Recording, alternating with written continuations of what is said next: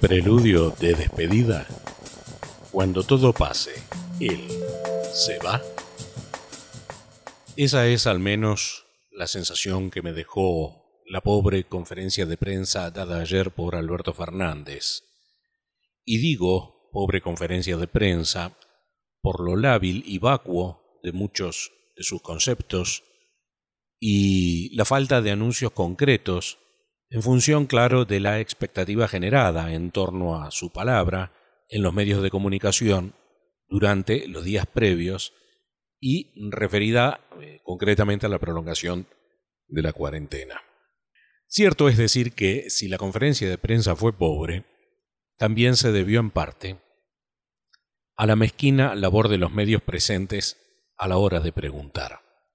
En pocas palabras, desperdiciaron la oportunidad de obligar al jefe de Estado a profundizar en el sinfín de dudas en el que los mismos medios nos sumergieron durante días. Pero, ¿por qué me dejó esa sensación de preludio de despedida? Veamos. Vimos a un presidente hablando de paciencia y martirio. Martirio, un término cuya explicación no es más que la expresión del rostro del mismo presidente. Dio a conocer, o mejor dicho, echó mano a gráficos con números, sino antojadizos, por lo menos inexactos, habida cuenta de la falta de testeos y el incierto número de asintomáticos del COVID-19. Falencia esta reconocida por los mismos especialistas que lo asesoran. En definitiva, pretendió ilustrarnos con una supuesta capacidad docente de algo, las cifras, que ya todos conocíamos. En resumen, todos datos hasta ayer, podríamos decir, y cero número de proyección futura en ningún aspecto. Una información con la que entendemos debe de contar seguramente, asesorado por su grupo de expertos, y en la que también, ¿eh? Falló la prensa a la hora de requerirla. El abuso de un lenguaje y tono paternalista para transmitir un pretendido optimismo y otro monástico para agradecer el esfuerzo conjunto y en especial el de los agentes de salud, que daba toda la sensación de un gracias y hasta siempre, ¿no? Vimos un presidente que reconoció estar cansado y no saber en qué día vive, según sus propias palabras, ¿Se imaginan ustedes al capitán de un barco en medio de la noche, con la peor tormenta, preguntar, eh, perdón, ¿alguien sabe dónde estamos? La reafirmación constante y continua de que estamos ganando tiempo, la ausencia absoluta de proyección económica post-pandemia, dicho en sus propias palabras y con total soltura, ¿eh? No me preocupa uno o dos puntos del PBI de pérdida. Eso se recupera. Toda una definición para quien hasta no hace más de dos meses afirmaba tener por delante la ciclópea tarea de levantar un país que era tierra arrasada, y para reafirmar que sí le preocupa sobremanera la imposibilidad de recuperación de una vida humana perdida. También está claro toda una definición teniendo en cuenta que viene de alguien que promueve el aborto alegremente. Mostró también un desinterés total por la labor parlamentaria, hoy detenida, al decir que los impuestos los define el Congreso, siendo por cierto esto así, y que más allá de un proyecto de Máximo Kirchner para la creación de un nuevo impuesto, desconocía si había otras propuestas. En definitiva dijo, si alguien tiene algo que lo acerque. Digo, ¿Acaso no es este el momento oportuno para que alguien que pretende ser un estadista, para alguien que dice comandar un gobierno de científicos, de convocar a todos los poderes del Estado, a promover o impulsar leyes que definan las futuras reglas de juego para la postpandemia? Pues parece que no. Vimos la liviandad con la que reafirmó su política de emisión monetaria desmedida, al ser enfático en que comida y plata no te va a faltar, porque el Estado va a estar allí para dártelo. Si bien es cierto que la emisión es la única herramienta de la que dispone hoy el gobierno, no significa que no se deban de medir las consecuencias de su utilización. Porque es el mismo Fernández quien dice que la cuarentena no puede ser eterna, pero que no subraya que la emisión monetaria tampoco puede serlo.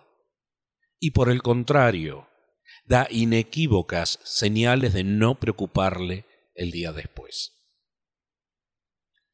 Por otra parte, anunció, sí, que se comenzaba con una nueva etapa de cuarentena administrada, en la que gobernadores e intendentes le acercarán propuestas puntuales para ir levantando la cuarentena selectivamente en distintos puntos del país, en donde la situación sanitaria lo permita, y siempre bajo la exclusiva responsabilidad de aquellos. Ahora bien, ante la consulta de cuándo del cuándo de esa supuesta flexibilización, apeló nuevamente al tono despreocupado e informal para responder cuando me lo vayan acercando. Digo, con las interminables videoconferencias que mantuvo ya con los mandatarios provinciales, ¿no está al tanto de muchas de las necesidades puntuales? ¿No hay medidas que se pudieran ir anunciando?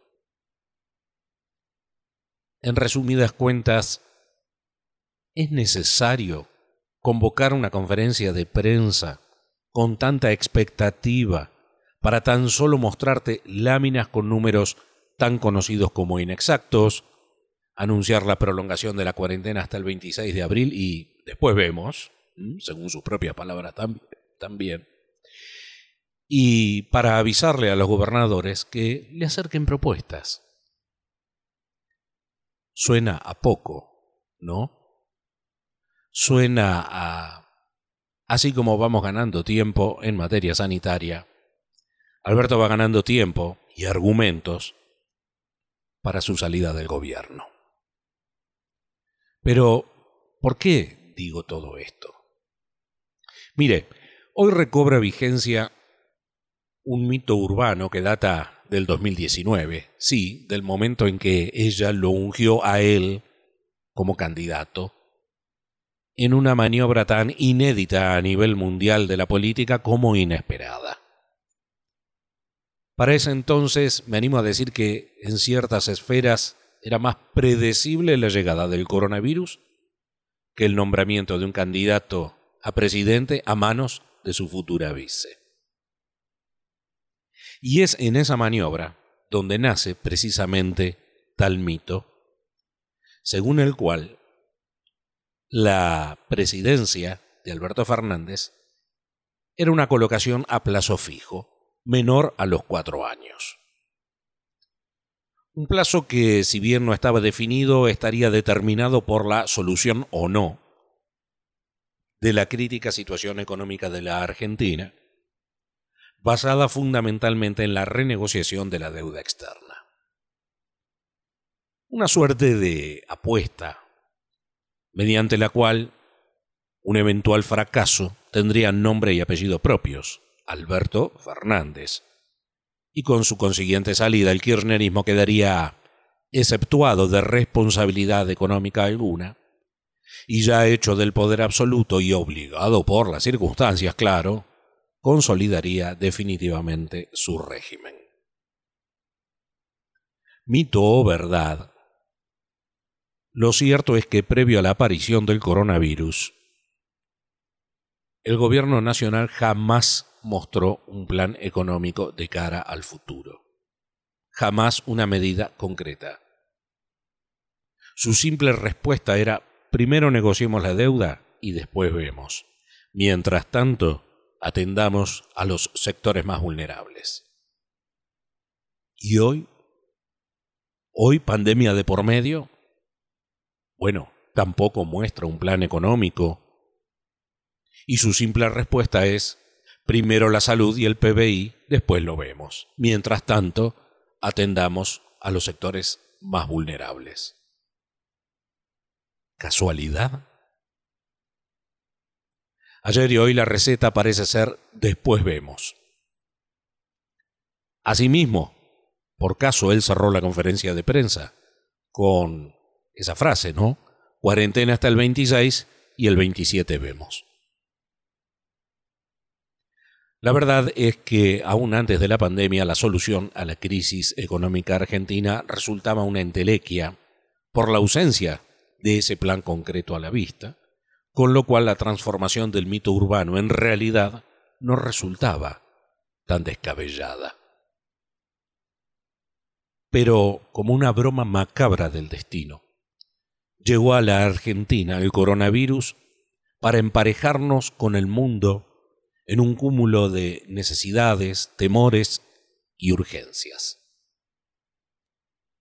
Y la salida de la pandemia encontrará a nuestro país a la cola de una larga fila para llegar a la ventanilla de asistencia mundial financiera. Larga fila en la que quienes están por delante observan, claro, una mejor conducta crediticia que les permita recibir, si es que la hay, si es que la hay, algún tipo de ayuda externa. Por sobre nuestra eterna conducta rebelde y adolescente, claro está, ¿no? Por lo que en el mejor de los casos podríamos recibir alguna moneda, si quedara en el fondo de la lata, y a un interés carísimo, y bueno, el resto de la historia ya es harto conocido, ¿no? Deuda impagable, renegociación eterna, todo esto, en definitiva, le brindará un marco impensado en el mito del 2019 de justificaciones a la despedida de Alberto. ¿Quién acaso podrá cuestionar el fracaso económico de su no plan ante la evidencia de la nueva pandemia económica mundial? ¿Quién acaso cuestionará su salida cuando a lo largo de todo el planeta muchas candidaturas quedarán relegadas, anhelos de reelección quedarán truncos, y por qué no, figuras indiscutidas del primer mundo tambalearán al ritmo de los terremotos financieros. Ya sea una crisis económica absolutamente inviable, ya sea por desgaste de poder, ya sea por cansancio moral, como algunos gustan en llamar, ya sean cuestiones personales o incluso de salud. La salida de Alberto, insisto, se vislumbra en el marco más propicio y nunca tan bien diagramado en el imaginario kirchnerista. Y entonces Alberto Fernández pasará a la historia como aquel a quien le tocó comandar el barco durante la peor tormenta, con mayor o menor número de errores y víctimas aceptables. Historia que, como ya se sabe, suele ser mezquina con los detalles y pormenores. Este podcast también lo podés seguir en Breaker, Google Podcast, Radio Public Spotify. Me interesa tu opinión, comentarios o sugerencias.